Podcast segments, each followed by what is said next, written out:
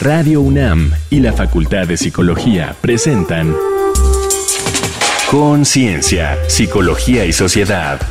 Sexta temporada. Niñas, niños y adolescentes ante el divorcio conflictivo. Bienvenidas, bienvenidos a Conciencia, Psicología y Sociedad. Estamos en Radio UNAM, en un espacio colaborativo entre la Facultad de Psicología y esta emisora universitaria. En la voz les saluda Berenice Camacho y con la compañía en la conducción en esta ocasión de la doctora Laura Ramos Languren, a quien saludo con mucho afecto, querida Laura. ¿Cómo estás? Querida Beren, muy bien, muy contenta, muy a gusto de traer un nuevo programa a nuestros radioescuchas y pues muy feliz de compartir de nuevo los micrófonos contigo. Gracias, gracias, Lau. Pues esperamos que sea de su interés. Por supuesto, como cada ocasión, les proponemos un tema y lo vamos desarrollando con un especialista. En esta ocasión toca el turno de hablar de niños, niñas y adolescentes ante el divorcio conflictivo. Es el tema de esta ocasión en Conciencia, Psicología y Sociedad que quedará guardado en nuestro podcast, en nuestro repositorio sonoro, radiopodcast.unam.mx. Ahí se pueden dirigir y escuchar todos los programas que hemos compartido con ustedes aquí en Radio UNAM. Vamos a iniciar en entonces en Conciencia, Psicología y Sociedad. Y vivieron felices para siempre. No, no, no, no, no. Ya lo sabemos. La boda, el matrimonio, son solo el principio de otra nueva, emocionante historia que arranca llena de esperanzas, pero cuyo desenlace, digámoslo así, es incierto.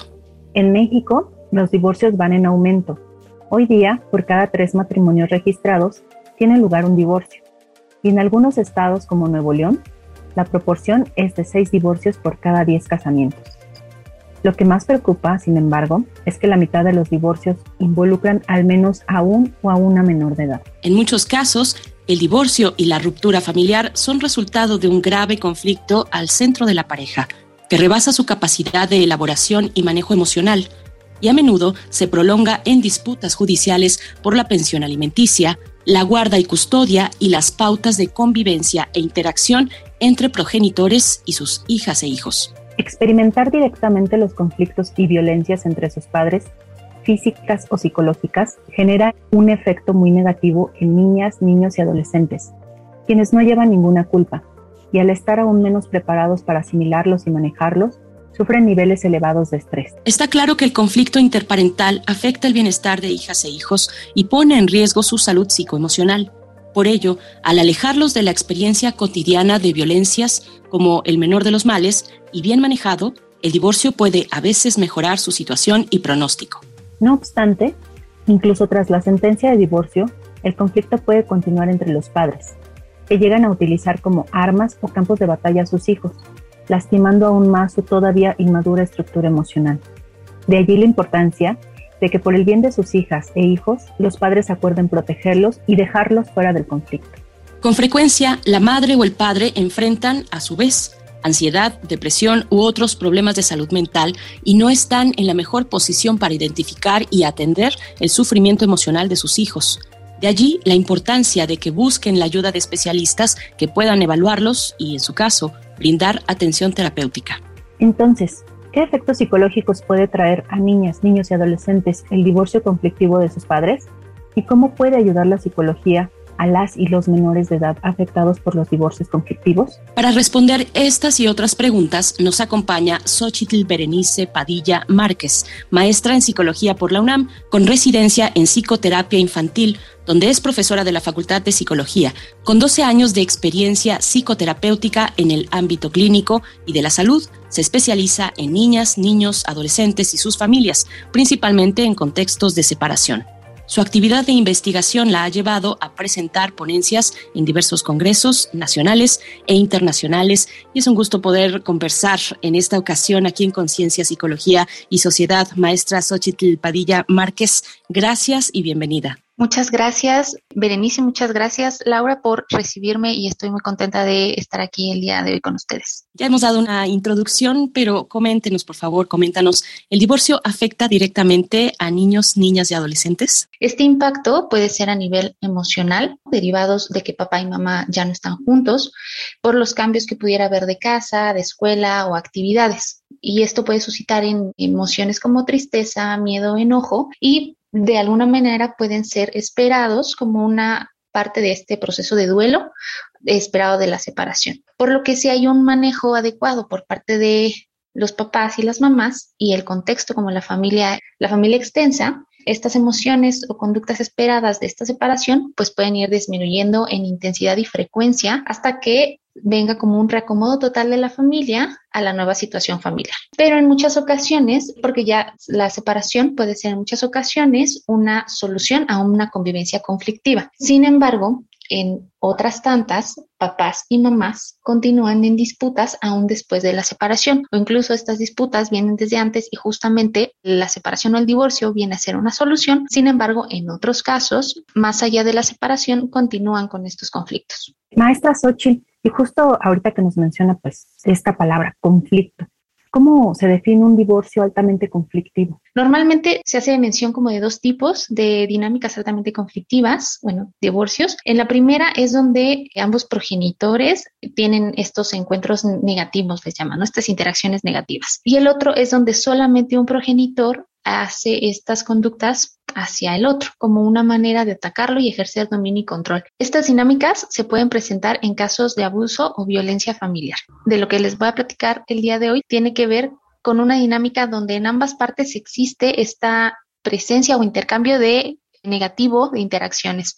Existen críticas hacia la pareja y a la persona, actitudes defensivas, desprecio e inhibición, y lo cual conlleva ignorar a la otra persona. Existe un distanciamiento emocional y no cuentan ambas personas con recursos para resolver conflictos, mejorando así su interacción. Existe también una percepción distorsionada del otro, en donde sesgo yo mi percepción y entonces lo que hago es solamente percibir o filtrar como la información que hace que se confirme esto que yo estoy diciendo. Por ejemplo, si yo pienso que la otra persona me está atacando constantemente, voy a tener estas distorsiones que vayan a hacer que yo perciba toda esta interacción con esta persona, con mi expareja, como un ataque constante. Otra característica es una coparentalidad conflictiva, en donde no hay comunicación ni acuerdos, y entonces constantemente se están señalando y culpando en torno a lo que ocurre con los hijos. Entonces, otra característica es que tienen una coparentalidad conflictiva, con falta de comunicación y acuerdos, en donde se están señalando y culpándose mutuamente de lo que ocurre con los hijos. Por lo tanto, hay poca disposición al cambio y también utilizan instancias o tienden a utilizar instancias jurídicas como una forma de mantener el conflicto y tratar de resolver sus problemas. Gracias, maestra Xochitl Padilla. Les invitamos a hacer una pausa. Vamos a escuchar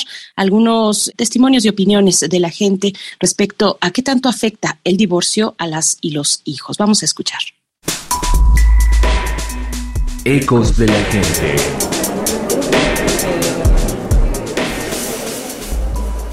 Esta semana, en Conciencia, Psicología y Sociedad, hicimos las siguientes preguntas. En tu opinión, ¿el divorcio de los padres afecta a los niños y niñas? ¿Y cómo? Salvador, 41 años. Creo que los afecta de, a los niños la separación de los padres de manera psicológica y emocional. 47. Un divorcio, claro que afecta a los niños y niñas, no importa la edad. Cuando son pequeños les afecta porque no están entendiendo la situación, porque solo están viendo que sus papás se están separando y ellos no entienden. Cuando son adolescentes, aunque ya son más grandes y sí son conscientes de lo que está pasando en la relación y sí están conscientes de que es mejor que sus papás estén separados a que estén juntos, eh, de todos modos les afecta, sienten la ausencia del que se va, empiezan a haber cambios en el hogar de carencias muchas veces económicas, las cosas cambian, a veces no se sabe cómo, cómo lidiar con los hijos, explicarles o cómo hacerles ver que el que toma la decisión no es mala persona o no es mal padre o no es mala madre, sino que simplemente está tomando una decisión pensando que es por el bien de, la, de toda la familia. Ulises, 42 años. Los niños si se ven afectados. Hay, digamos, como dos divisiones que al menos yo las veo así, que es cuando los niños no entienden o son muy pequeños, lo van a preguntar, se van a cuestionar muchas cosas en un futuro. Y si los niños son de edades que ya entienden, que ya comprenden ciertas cosas, pues no hay nada como la comunicación, ¿no? Pues eh, los niños crecen a lo mejor con algún tipo de resentimiento o tienen algún concepto diferente del que podrías pensar tanto de la madre o del padre y le echan la culpa tanto al padre como a la madre. Y los padres pues intentan también como compensar el hecho de ya no estar presentes ¿Qué podrían hacer los padres que se divorcian para proteger a sus hijos de efectos negativos? platicar mucho, charlar con ellos, si es necesario hasta tomar terapia juntos para que los niños puedan asimilar ese proceso, ya que en su caso pueden querer más a papá o a mamá y también viene ese conflicto, ¿no? De el egoísmo, de quién quiere más lo ideal sería que no los involucraran, que no los tomaran a veces como, como excusa para ya sea ver a la, a la otra persona, a, a la expareja, o como pretexto para dañarla a través de ellos, actuar como responsables de nuestras acciones que fuimos creando durante el matrimonio y no tomar a los hijos como, como rehenes y no hablar mal de su papá o de su mamá, no quejarse con ellos, no tomarlos como, como terapeutas, facilitarles las cosas para que ellos vayan entendiendo que aunque estén separados sus papás, los siguen teniendo a los dos y no hacerlos sentir culpables porque están teniendo un sentimiento de amor hacia la persona que se fue. Y evidentemente uno quiere siempre mostrar lo mejor. Ahí no hay mejor juez que un hijo, ¿no? No puedes hacer otra cosa, ni siquiera darle pruebas como para convencerlo que dé un, un veredicto final, ¿no? Creo que la comunicación es muy importante en este y en muchos casos. Para Conciencia, Psicología y Sociedad, Alejandra Mireles. Ya regresamos a Conciencia, Psicología y Sociedad, a nuestra charla con la maestra Xochitl Padilla Márquez. Estamos hablando de las niñas, niños y adolescentes ante el divorcio conflictivo. Y bueno, en este seguimiento, maestra, te pregunto cuáles son las secuelas de la exposición de las niñas, de los niños y los adolescentes ante un divorcio de estas características, un divorcio conflictivo. Se ha comprobado que afectan el desarrollo de los niños generando problemas como depresión, sentimientos de culpa, problemas de conducta, ansiedad, problemas de autoestima, estrés, perturbaciones en la regulación emocional y algunos de estos problemas pueden perdurar hasta la vida adulta. Bueno, justo, ¿qué es lo que pueden hacer por los menores de edad las personas adultas involucradas. ¿Qué es lo que se recomienda que a estas personas que estén apoyando, porque quizás mamá y papá no están como disponibles emocionalmente para poder hacerlo, pero lo ideal es que sí sea, es que puedan brindarles a los niños un espacio de escucha donde puedan expresar lo que piensan y sienten sin temor a que esto que expresen sea usado o interpretado en contra de mamá o de papá. O sea, que ellos sientan una plena libertad de poder hablar acerca de lo que sienten. Buscar en la medida de lo posible que sus actividades no se vean afectadas, su cotidianidad, y fortalecer las redes de apoyo en relación a las familias extensas. También es importante, debido al alto nivel de conflicto, en donde las instancias judiciales también juegan un papel importante, evitar en la medida de lo posible que las niñas, niños y adolescentes se vean envueltos en procesos jurídicos que son innecesarios, pues esta situación suma estrés, ya que se les brinda a veces información que no es real o donde no queda clara su participación. Entonces, esta situación, por ejemplo, se les dice que a veces lo que digan puede meter a alguien a la cárcel o que va a afectar a X persona, etc. Entonces, este tipo de cosas generan expectativas y obviamente estrés. Por lo tanto, en la medida de lo posible, sería importante que no se involucre a niñas, niños en este tipo de situaciones. Sin embargo, de ser necesario, hablar claramente acerca de su participación, los límites de eso y que eso, su participación es solamente como una escucha y que no tiene como una influencia directa, un impacto directo en cuestiones jurídicas para justamente amortiguar o disminuir este estrés o fantasías que se generen ¿no? en relación a este tipo de participación de las niñas, niños y adolescentes. Muy bien, maestra, pues muy importante reflexionar sobre estas acciones que nos compartes. Vamos a escuchar estos datos en a pie de página. A pie de página. El divorcio es la disolución jurídica definitiva de un matrimonio que emite un juez. Puede darse por vía administrativa o judicial. Si los cónyuges son mayores de edad, sin hijos y acuden por mutuo consentimiento, puede tramitarse el divorcio administrativo en el mismo registro civil. De no ser así, el divorcio judicial se gestiona en un juzgado de lo familiar, civil o mixto y puede ser de tipo necesario cuando existe una disputa entre las partes o bien voluntario, por mutuo consentimiento si ambas partes presentan la demanda y dan su consentimiento. A raíz de un cambio legal, en años recientes ha crecido la frecuencia de los divorcios incausados, que alcanzan 66% del total. Su atractivo es que suelen resolverse más pronto, no precisan establecer la causa y basta que lo promueva uno solo de los cónyuges tras un año de matrimonio. Su inconveniente radica en que dejan pendientes resolver asuntos esenciales como la guardia y custodia y la pensión alimenticia, juicios que pueden prolongarse aún años. Conforme a la estadística de divorcios 2019 del Instituto Nacional de Estadística y Geografía, INEGI, ese año en nuestro país se registraron 160.000 divorcios, 32 divorcios por cada 100 matrimonios. Esta relación ha ido en aumento. Desde 2010, cuando era de 15 por cada 100, creció a más del doble. Coincidiendo con el confinamiento y la pandemia de COVID-19, en 2020 la cifra de divorcios cayó en 42% frente al año previo. La segunda causa de divorcio es el mutuo consentimiento, con 32% de los casos. Estamos con la maestra Xochitl Berenice Padilla Márquez, niños, niñas y adolescentes ante el divorcio conflictivo. Maestra, pues estamos llegando al final de esta charla contigo, que por supuesto te agradecemos. Te pregunto, maestra, ¿cuáles son las alternativas de tratamiento para población infantil y juvenil? Pues bueno, dependerá del nivel de afectación que presenten y de la edad. Sin embargo, pueden ir desde talleres, donde se comparta o se les explique esta cuestión de la separación y se les puedan brindar herramientas para expresar sus emociones, cómo se pueden relacionar con sus papás y que también puedan compartir con otras niñas y niños sus experiencias. Otra alternativa podría ser la psicoterapia de juego en el caso de niños pequeños o niñas pequeñas, ya que al estar inmersos en un conflicto entre sus padres, en ocasiones no cuentan con con un espacio neutral, entre comillas, que les permita expresar lo que sienten, y piensan acerca de la dinámica que observan entre sus padres, ¿no? O a las que están expuestos constantemente. Por lo que tienden a inhibirse y guardarse, pues, absolutamente a veces todo lo que les ocurre. Por tanto, una parte importante del trabajo psicoterapéutico se puede enfocar en la identificación, regulación y expresión de las emociones derivadas de esta situación.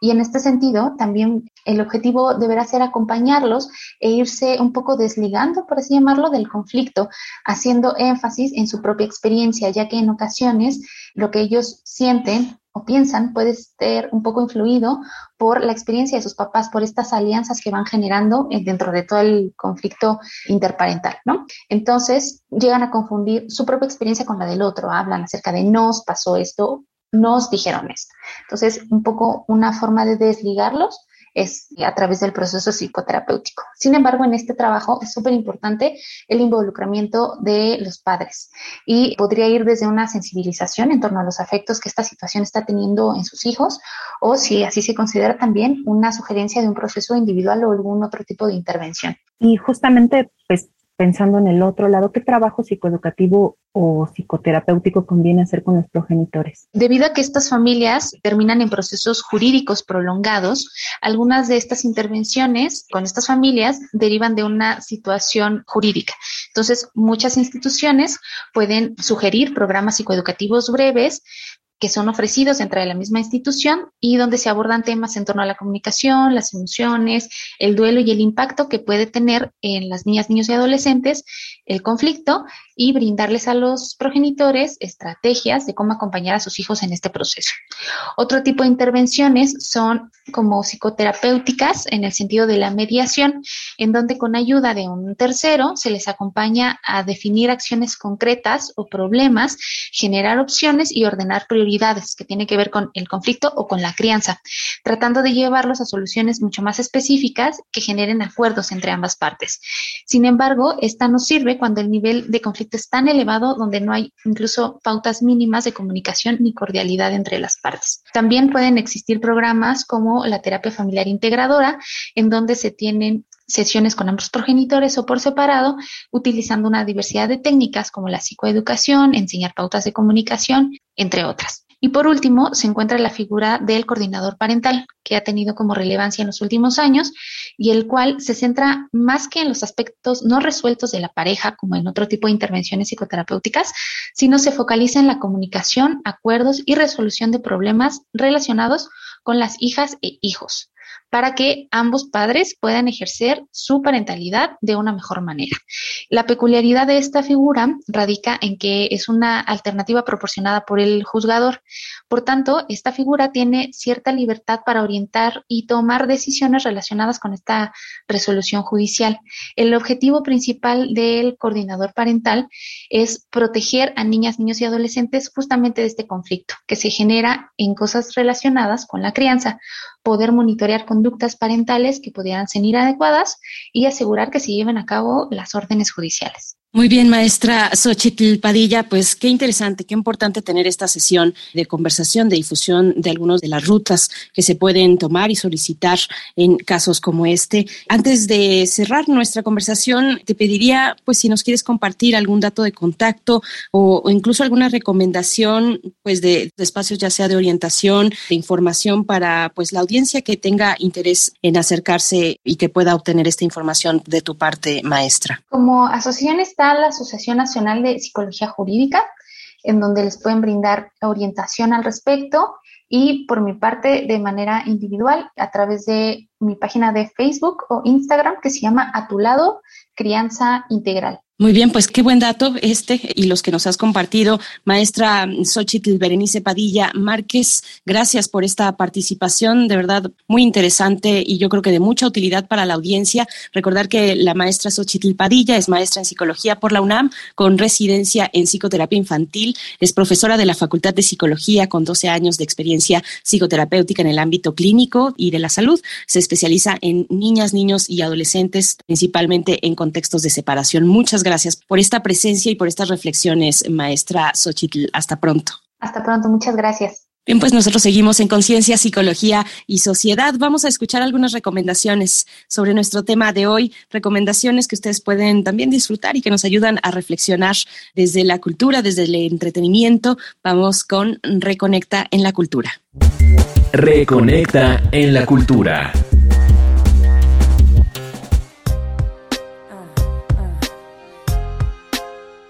En las 15 historias del libro, Cuentos para enseñar a tus hijos a entender el divorcio, Janet R. Johnston y otros especialistas integraron una valiosa herramienta para padres y profesionales que cuidan de niñas y niños en contexto de ruptura familiar. Los cuentos les ayudan a comprender y asimilar la separación parental y la interrupción de la vida en común, lo mismo que a identificar y afrontar sus emociones. Lo encuentras bajo el sello editorial Zenith. Nicholas Long y Rex Leforhand, prestigiados psicólogos, escribieron Los hijos y el divorcio, 50 formas de ayudarles a superarlo, con prácticos y eficaces métodos para apoyarles a adaptarse a la nueva situación, cuidando el bienestar de padres e hijos, guía desde la planificación del divorcio hasta su comunicación. Está editado por McGraw-Hill. En El síndrome de Salomón, El niño partido en dos, María Bilbao y María Barbero abordan el conjunto de graves alteraciones de emociones y sentimientos que sobrevienen en hijas e hijos cuando se separan sus padres. Es una guía con ejercicios para acompañar a padres y madres, hijos e hijas e incluso a padrastros y madrastras durante este proceso. Lo hallarás en editorial desde The Brower. Prepara palomitas y refrescos y acomoda bien. Mucho ha cambiado en torno al matrimonio y el divorcio desde 1979, cuando Kramer contra Kramer de Robert Benton, con Dustin Hoffman y Meryl Streep, ganara cinco premios Oscar, incluidos Mejor Película, Dirección y Actor Principal. Joanna Kramer abandona a su pequeño hijo y a su esposo Ted, y este debe ocuparse por vez primera del niño, aliviar sus heridas y ganarse su afecto, solo para que meses después ella vuelva y reclame custodia. Con una mirada actual, disfruta las actuaciones de Scarlett Johansson, Adam Driver y Laura Dern, quien ganó así el Oscar 2019 a Mejor Actriz Secundaria en Historia de un Matrimonio, de Noah Baumbach, que aborda los intentos de una actriz y un director de teatro por superar su proceso de divorcio sin lastimar a su hijo Henry o sus carreras. Leonardo García Tsao señaló, pocas películas contemporáneas diseccionan como esta el colapso de una relación.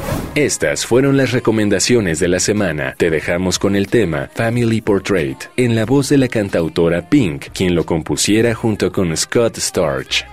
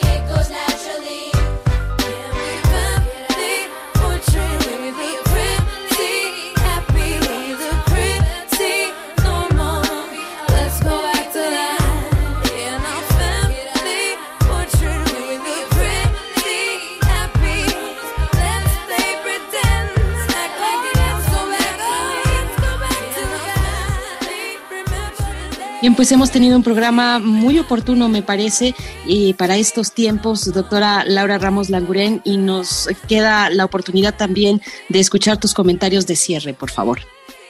Pues bien lo dices, ¿no? Muy oportuno porque justo las estadísticas nos hablan de estos datos de separaciones y sobre todo, pues aquí recalcamos la importancia de cuidar a nuestras niñas, a nuestros niños, a nuestros adolescentes en estas situaciones, ¿no?